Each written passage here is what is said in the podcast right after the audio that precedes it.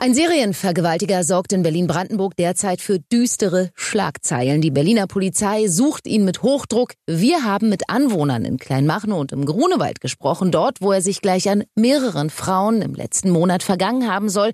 Und wir haben mit der Polizei gesprochen darüber, wie sich potenzielle Opfer, aber auch Augenzeugen jetzt am besten verhalten sollten. Mein Top-Thema heute in Berlin Live. Berlin Live. Podcast.de das Top-Thema heute in Berlin und Brandenburg.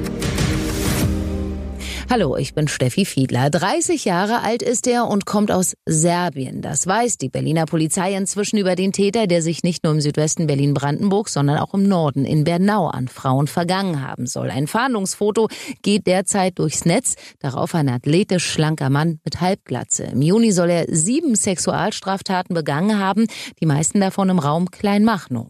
Hier wohnt auch Frank. Frank ist Familienvater und hat eine Frau und eine Tochter. Und seine Tochter, die hat er jetzt doppelt im Blick. Ich habe mit Frank gesprochen und er sagt, ja, es gibt hier in Kleinmachnow derzeit kaum ein anderes Thema. Seine Tochter war diejenige, die vor wenigen Wochen zu ihm kam und ihm davon erzählte, dass einer Frau etwas Schlimmes widerfahren ist. Ja, das stimmt. Es war damals äh, am letzten Schultag zur Zeugnisausgabe. Sagte sie morgens, wo ist eigentlich die Mühle? Und dann habe ich gesagt, wieso, was ist mit der Mühle? Ja, da würde ein Mann Frauen Böses antun bei der Mühle, bei den Linden. Und da habe ich gesagt, wo ist die Mühle, die Linden und was würde er Böses antun? Und dann hat sie aber nicht weitergesprochen. Dann habe ich das abends meiner Frau erzählt und dann hat die gesagt, ja, das äh, kann eigentlich nur drei Linden sein. Und äh, da gibt es wohl auch irgendwo eine Mühle. Und dann haben wir recherchiert im Internet und rausgefunden, wow, alles klar, es läuft tatsächlich ein Vergewaltiger durch die Gegend, der auch schon eine 25-jährige Frau vergewaltigt hatte.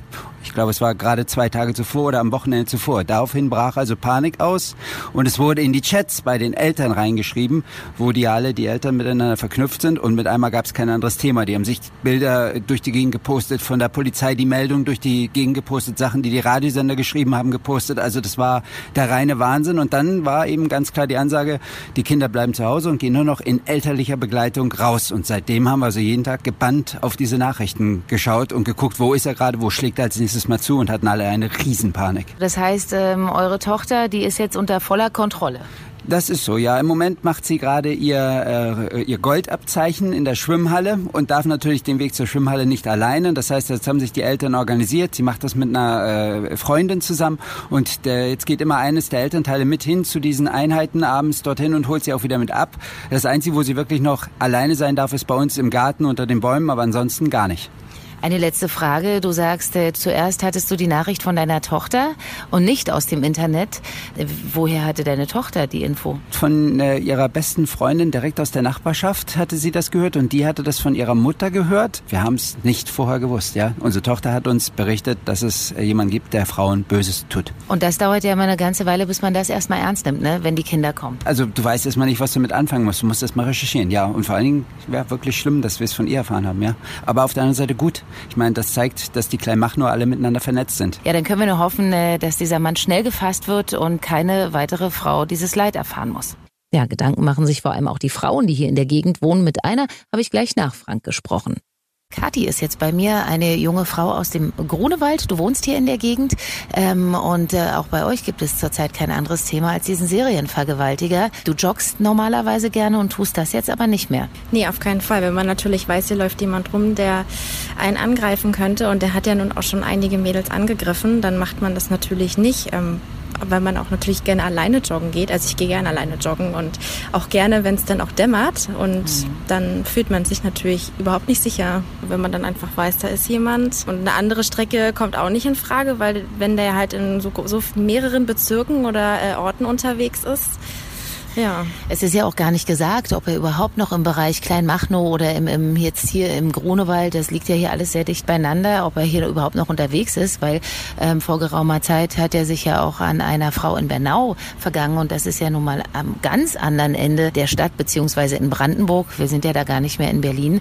Die Polizei fahndet und äh, hofft natürlich auf Erfolg. Also wirst du bis dahin einfach das Joggen sein lassen oder was machst du? Also ich denke da tatsächlich drüber nach, ob ich vielleicht sogar ins Fitnessstudio übergangsweise gehe. Mhm. Aber wenn ich jetzt weiß, der läuft hier noch rum, dann wäre das ja eigentlich ähm, ja, ein Elfmeter, das mache ich nicht. Nee. Ähm, was macht man in so einer Situation, mhm. wo man auf äh, so jemanden vielleicht trifft? Hast du darüber mal nachgedacht?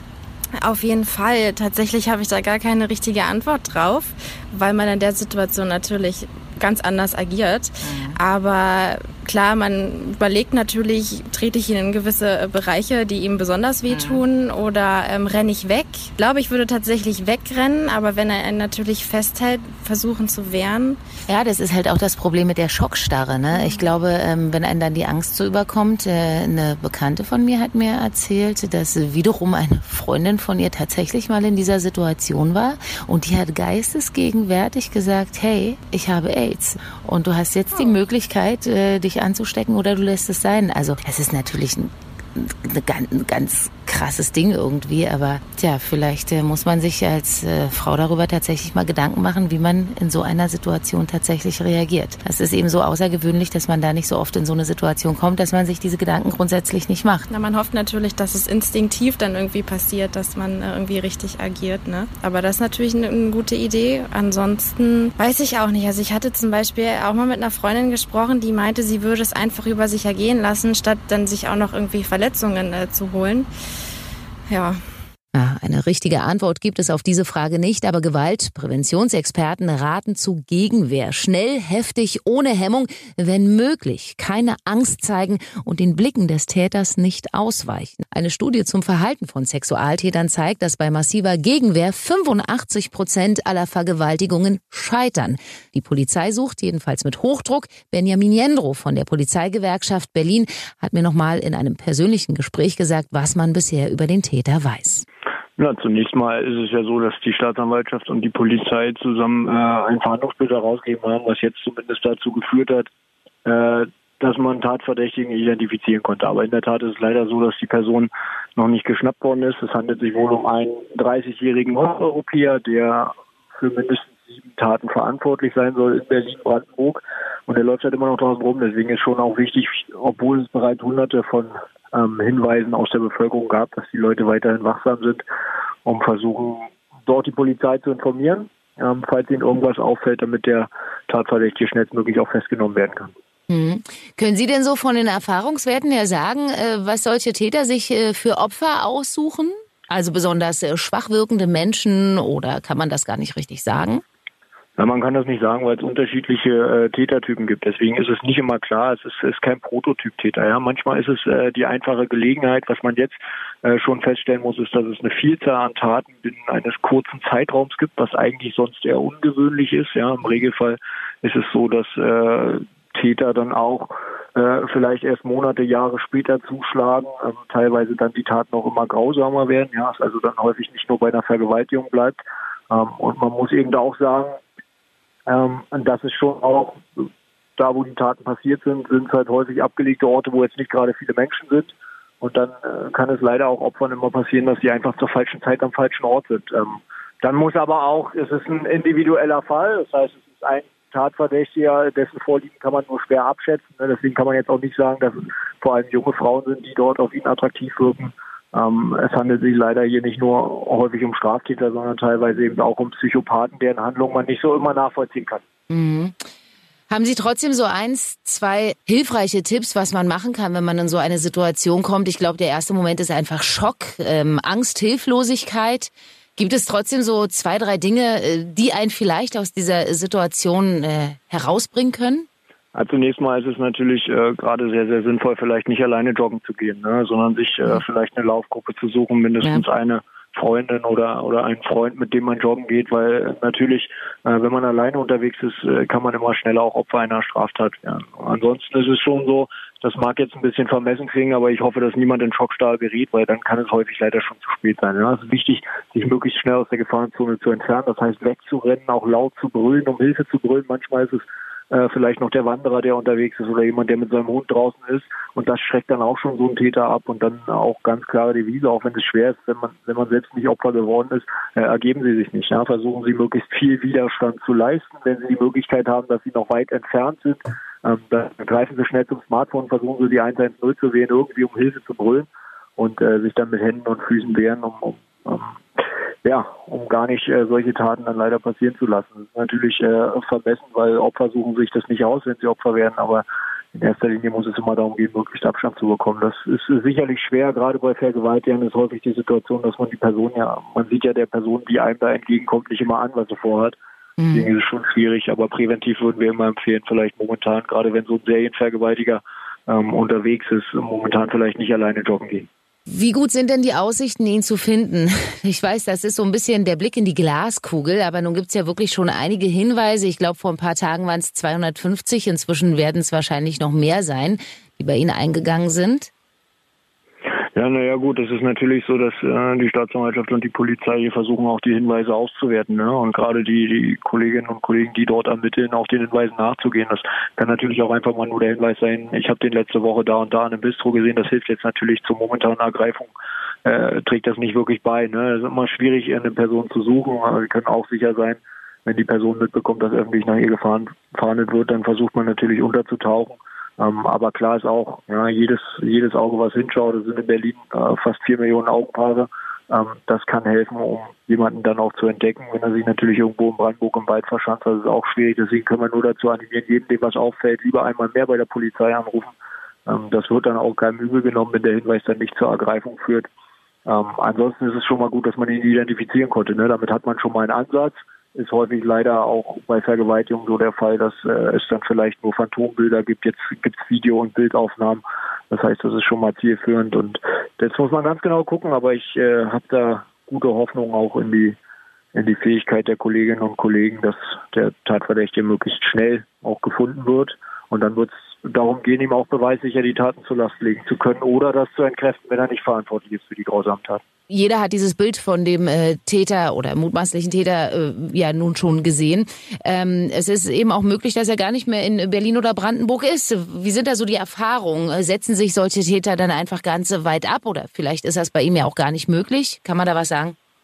Naja, diese Gefahr besteht natürlich immer. Ne? Je länger äh, zwischen einer Tat äh, und und der Fahndung dann auch Zeit vergeht, desto länger hat der Täter natürlich auch die Möglichkeit, äh, sich zu entfernen. Aber ähm, es ist schon häufig so, dass Leute dann immer wieder ins, ins Fadenkreuz auch geraten. Also ich möchte mal als Beispiel nennen den, den U-Bahn-Treter vom äh, vom U-Bahnhof damals, der die junge Dame da auch eine Treppe runtergetreten hat, der hat sich halt auch entfernt und ist dann irgendwann auch mit dem Flixbus zurück nach Berlin gekommen und dann konnte man ihn ausfindig machen. Ja, und es ist natürlich auch möglich, dann auch mal über die Stadtgrenzen hinaus, vielleicht sogar über die Bundeslandgrenzen hinaus, auch über Brandenburg hinweg, dann auch Fahnder einzusetzen. Aber klar ist, äh, wenn die Person sich gerade nicht mehr in dem Gebiet aufhält, wird es schwerer, ihn zu finden. Aber umso wichtiger ist es, dass auch andere Leute sich vielleicht bei der Berliner Polizei oder brandenburgischen Polizei melden, äh, weil natürlich auch ein Täter mittlerweile in Mecklenburg-Vorpommern oder sonst irgendwo sein kann. Und da ist jeder Hinweis zielführend, weil das potenziell zur Ergreifung führen kann. Mhm. Genau, das wäre jetzt auch noch meine letzte Frage gewesen. Was kann die Bevölkerung tun? Also sich wahrscheinlich an jede Polizeidienststelle wenden, ähm, sobald sie irgendeinen Verdacht hat, jemanden sieht, der möglicherweise äh, so aussieht wie der Täter oder was würden Sie empfehlen? Na, grundlegend ist es schon gut, wenn jemand das äh, Gefühl hat, dass man hier eine verdächtige Person sieht, äh, das auch äh, Polizeien zu melden. Gleichzeitig natürlich, wenn man im, in einem Waldgebiet unterwegs ist und irgendwelche Schreie wahrnimmt, ja, wenn wir sagen, dass es äh, für Opfer sehr ratsam ist, möglichst äh, lautstark auch auf sich bemerkbar zu machen, dann wäre es auch gut, wenn Leute, die mit dem Hund unterwegs sind und dementsprechend Schreie hören, nicht einfach weitergehen, ja, sondern mhm. versuchen dann auch anderen Menschen zu helfen. Ähm, das hilft immer schon, das schreckt auch den einen oder anderen Täter ab, weil wenn man in der Unterzahl ist, ist es immer schwierig, ja, auch für den Täter der vielleicht körperlich so konstituiert ist, dass er, dass er Frauen vergewaltigen kann, ähm, aber dann eben gegen zwei, drei vielleicht schon wieder davon ablässt und wegrennt. Das wäre Grundempfehlung und jedem, dem irgendwas auffällt, ähm, ich glaube, da ist auch niemand böse, wenn er jetzt zu Unrecht verdächtigt wird, dass es ist, weil dann kann man das auch relativ schnell entkräften. Es geht jetzt darum, wirklich hier auch einen, Straftäter und einen Tatverdächtigen in schweren Straftaten letztlich festzunehmen und dem habhaft zu werden. Und da ist definitiv die, der Appell auch an die Bevölkerung, genau hinzuschauen und lieber einmal mehr bei der Polizei anzurufen als zu wenig. Okay, also große Aufmerksamkeit ist gefragt in der Bevölkerung und Herr Jendro, Ihnen und Ihren Kollegen wünsche ich ganz viel Erfolg bei der Fahndung und dann hoffentlich auch äh, bei einer Festnahme. Das hoffen wir auch und sind zuversichtlich. Vielen Dank. Ja, in diesem Sinne bleiben Sie wachsam und passen Sie auf sich auf. Mein Name ist Stefanie Fiedler. Das war sie, die Berlin Live. Tageszusammenfassung. Heute ein bisschen ausführlicher. Sie können auf unseren Senderseiten berlinerrundfunk.de und rs2.de noch einmal ein Foto von dem gesuchten mutmaßlichen Täter finden und Sie können diesen Podcast abonnieren, wenn Sie wollen, auf einer Podcast-Plattform Ihrer Wahl und natürlich auch gern weiterempfehlen. Bis dahin machen Sie es erstmal gut. Hören, was passiert. Berlinlivepodcast.de Das war das Top-Thema heute in Berlin und Brandenburg.